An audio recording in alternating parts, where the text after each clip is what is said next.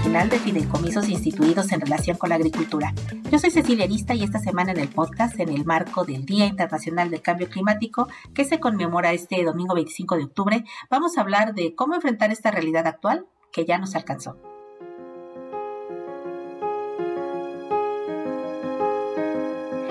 Pasado mes de agosto de 2021, el panel de expertos de la ONU sobre el cambio climático, en su sexto informe, alertó de manera urgente sobre los desastres mundiales que nos esperan de mantenerse esta situación que estamos viendo a diario. Olas de calor, inundaciones, sequías, acidificación de las aguas y graves daños y pérdidas que además de los seres vivos afectará también las economías de por sí ya muy afectadas en regiones como América Latina y el Caribe, donde la pandemia multiplicó y profundizó la pobreza. José Antonio Ábalos Lozano es doctor en Ciencias Ambientales, miembro y presidente del Consejo Consultivo de Cambio Climático del Estado de San Luis Potosí, México, profesor investigador en la carrera de Agroecología en la Universidad Autónoma de San Luis Potosí y coordinador técnico del Laboratorio de Variabilidad Climática, Teledetección y Evaluación de Riesgos Agrícolas, Pariclim.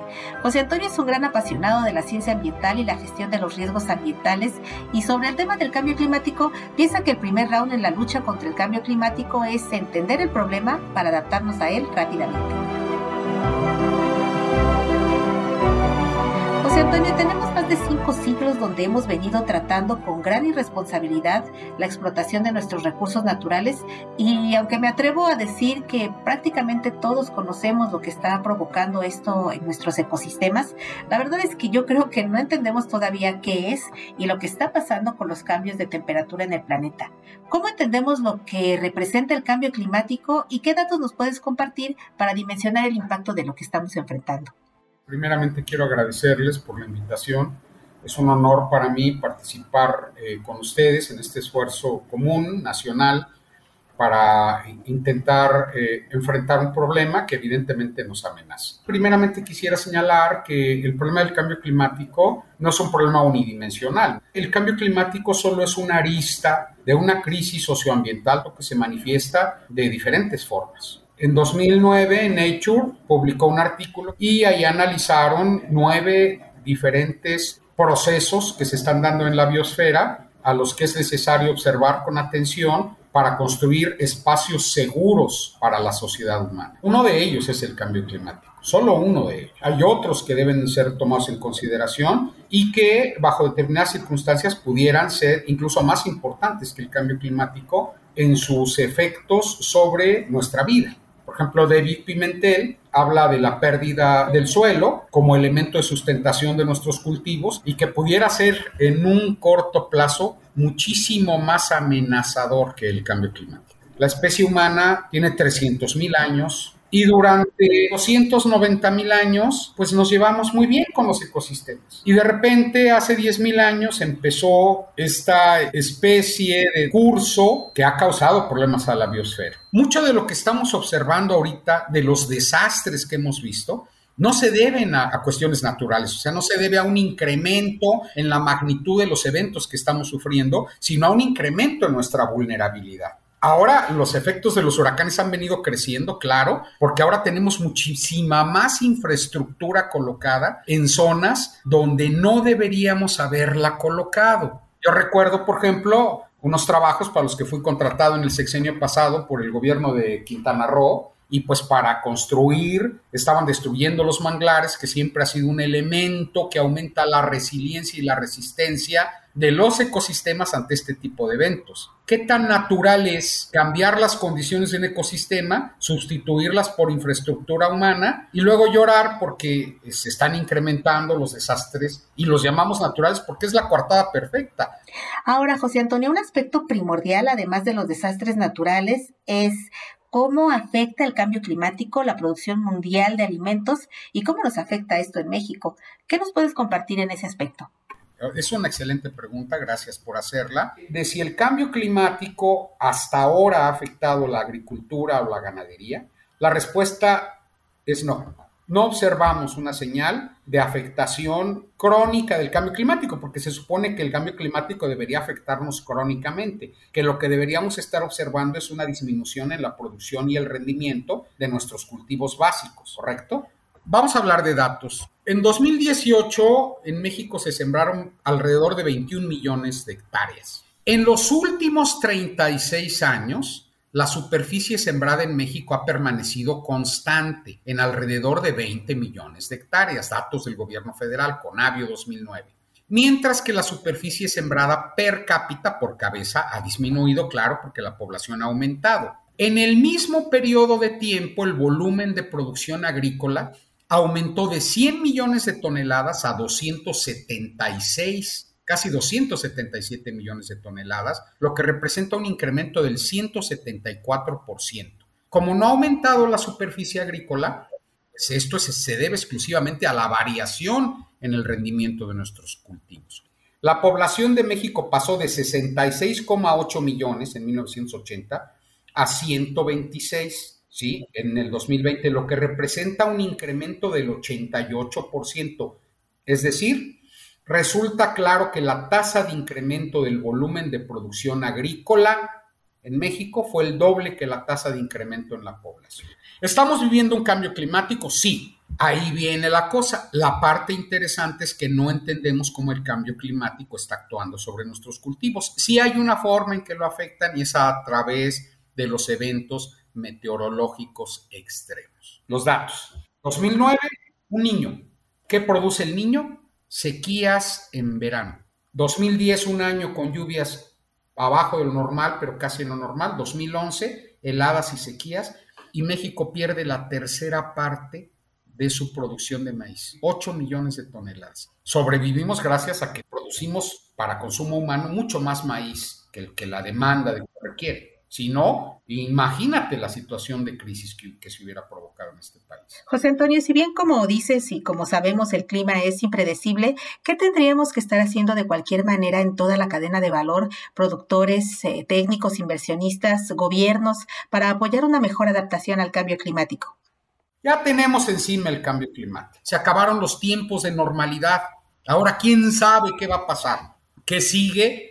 Necesariamente la adaptación. Esto no significa que debamos seguir mandando porquerías y pues está como el que tiene enfisema y sigue fumando ahí cinco cajetillas al día. Yo no quiero decir que no se deba mitigar, pero ahorita la tarea urgente, la tarea pendiente es la adaptación, Cecilia. En la agricultura, que es nuestro tema, ¿qué se tiene que hacer? Pues mira, algo estamos haciendo bien, Cecilia, porque nuestros rendimientos y nuestra producción, cuando menos en el cultivo bandera de México, que es el maíz, no han dejado de crecer. Claro, esa es agricultura agroindustrial, agricultura con inversión. Evidentemente, allá han estado funcionando los mecanismos de transferencia de riesgo que el gobierno mexicano ha venido impulsando y los sistemas de financiamiento, eso es evidente. Y al utilizar mecanismos de transferencia de riesgo, pues estamos incentivando la producción.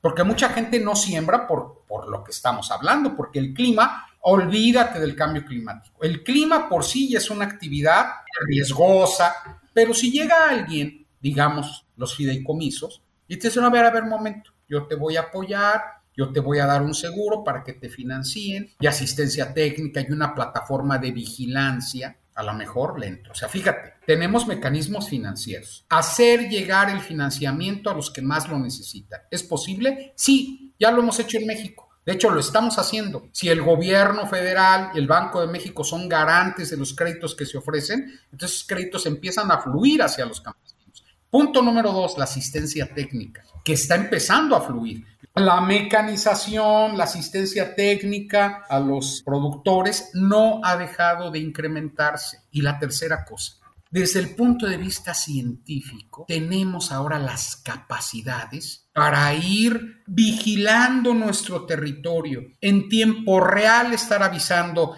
a nuestros productores, a nuestros intermediarios financieros, al Banco de México, a, los fideicomisos y a los técnicos de lo que está sucediendo. Y no solo eso, tenemos capacidades de pronóstico con altísima certidumbre a dos semanas, nosotros podemos ver un desastre antes de que ocurra y lo hemos demostrado constantemente. Mi laboratorio, pues ahora un centro nacional, trabaja para la industria de seguros agropecuarios.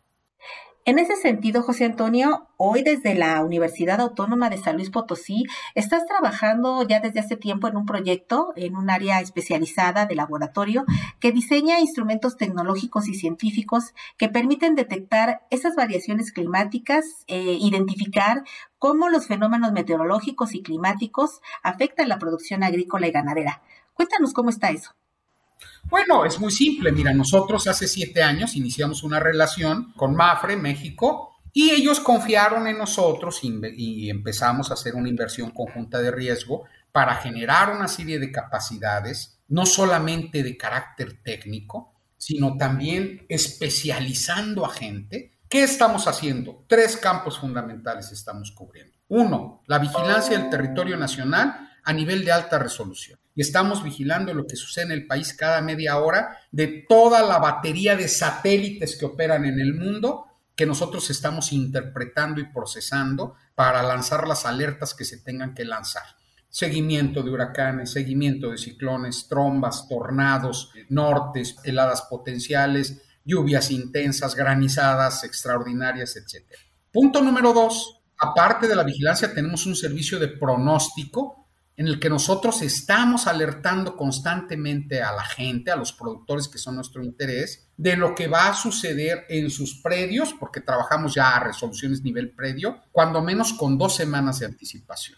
Y el tercero, hemos reconstruido la agricultura nacional desde 1897 y hemos evaluado cuáles son los elementos de riesgo que nos pegan duro, sean o no exacerbados por el cambio climático. Ya sabemos cuáles son las razones de la sequía que nos dio en los 50 con todo, ya sabemos qué fue lo que pasó en el 2011, ya sabemos qué es lo que pasó en el 2009 y ya sabemos cómo construir escenarios de carácter estacional que nos permitan anticiparnos a esto. Y no lo hemos hecho solos, lo hemos hecho con la Universidad Nacional, aquí quiero ser absolutamente honesto, la parte de la agricultura, de la agrometeorología la ve el Bariclin y su gente, y la parte de meteorología la ve el mejor meteorólogo de Latinoamérica, que es Víctor Magaña, que dirige el Laboratorio de Clima y Sociedad del Instituto de Geografía de la Universidad Nacional. Y yo no tengo que decirlo, eso seguramente ustedes ya lo han dicho, FIRA arrancó el proyecto de una plataforma de carácter nacional y una de las partes que están contemplando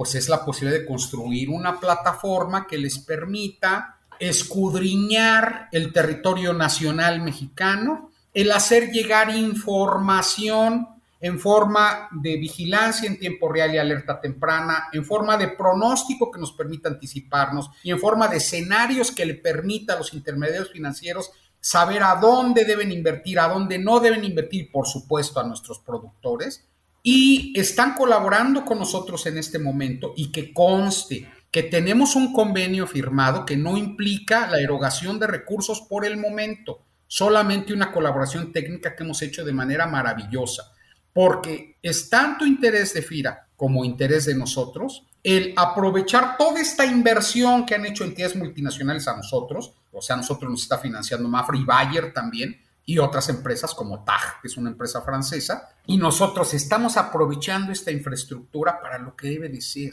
para el interés público, para los mexicanos, para aquellos que no tienen los recursos como para comprar servicios de vigilancia meteorológica. Y hay quien los tiene, por supuesto, los grandes inversionistas, pero Mafre es una entidad privada. Ahora toca a FIRA el construirlo para optimizar al máximo estos mecanismos de transferencia de riesgo, de apoyo financiero, porque al final nosotros somos una universidad pública y compartimos un interés único, el desarrollo de este país. Finalmente, José Antonio, como especialista en el tema ambiental y un poco al margen del impacto del cambio climático en el sector alimentario, ¿Qué formas efectivas piensas que podemos implementar así los ciudadanos de a pie, digamos, para impulsar cambios desde la sociedad que nos permitan adaptarnos a los efectos del cambio climático y aprender a vivir con él? Además, claro, de dejar de contaminar y deteriorar nuestro medio ambiente. Sí, mira, esta es una pregunta muy interesante. Y mira, eh, la mayor parte de los problemas que tenemos son de carácter sistémico y tienen que ver con un modo de producción específico que hemos venido desarrollando. Mira, me duele mucho decírtelo, pero si todos los hogares de este país redujeran su consumo de agua, el impacto en el consumo nacional sería marginal. Sucede que el consumo de energía domiciliario, que el consumo de agua domiciliario, no pinta. Los grandes consumidores son las actividades agroindustriales, las actividades industriales, el transporte, pero hay algo en lo que sí podemos intervenir y que deberíamos intervenir hay que procurar alimentarnos de las cosas que no se hacen con un excesivo costo para el ambiente. Hay que procurar nuevos mecanismos. Dejemos de hacer agricultura agroindustrial basada en pesticidas, basada en agroquímicos que sabemos que son perversos y pensemos en procedimientos técnicos más amigables para producir esto. ¿Existen? Claro que existen podemos producir agroecológicamente, no tanto como con nuestros sistemas convencionales, pero sí con muchísima mayor calidad y en condiciones de inocuidad para la salud humana. Y hay sistemas, yo he estado, los he visto, he trabajado en ellos, por ejemplo en Cuba, debido al bloqueo, los cubanos han empezado a desarrollar sistemas de autoabastecimiento de productos naturales y efectivamente eso les ha permitido de alguna manera resistir. Es increíble lo que los cubanos en las zonas urbanas producen en media hectárea de tierra, en sistemas verticales, perfectamente saludables, sin insecticidas, sin acaricidas, sin agroquímicos. Mira, déjame decirte una cosa. Una forma de mitigación que ahorita se está empezando a explorar con el cambio climático, que es muy interesante, y nosotros en nuestro territorio tenemos una buena prueba de esto con todas estas idioteces que hicimos desde la Chontalpa hasta Tamaulipas, eliminando la selva, es revertir los procesos. Si la deforestación nos ha producido un, un cambio, un impacto en el clima, ¿qué tal si empezamos lentamente y con ciencia a revertir el proceso. No podemos cambiar este fenómeno cósmico del incremento de gases de efecto invernadero, pero sí podemos mitigarlo. Si algo tenemos como seres humanos, es nuestra inventiva, nuestra capacidad de trabajo conjunto, la capacidad humana para resolver problemas cuando se trabaja de manera organizada y con fines que vayan hacia el beneficio de la sociedad, no tiene límite. Hay que enfrentar los problemas con seguridad de que los podemos resolver. Lo hemos hecho ya muchas veces. Doctor José Antonio Ábalos Lozano, miembro y presidente del Consejo Consultivo de Cambio Climático del Estado de San Luis Potosí, pues fue un gusto enorme platicar contigo. Muchísimas gracias por compartir nuestra experiencia y conocimientos sobre este tema. No, al contrario, el gusto fue mío. Sí, como cada semana te invitamos a que compartas ampliamente este podcast en tus redes sociales para hacerle llegar esta información a quien pueda serle de utilidad. Se despide de ustedes Cecilia Vista y en la producción Axel Escutia y te esperamos la próxima semana con otra conversación aquí en el podcast de Pira.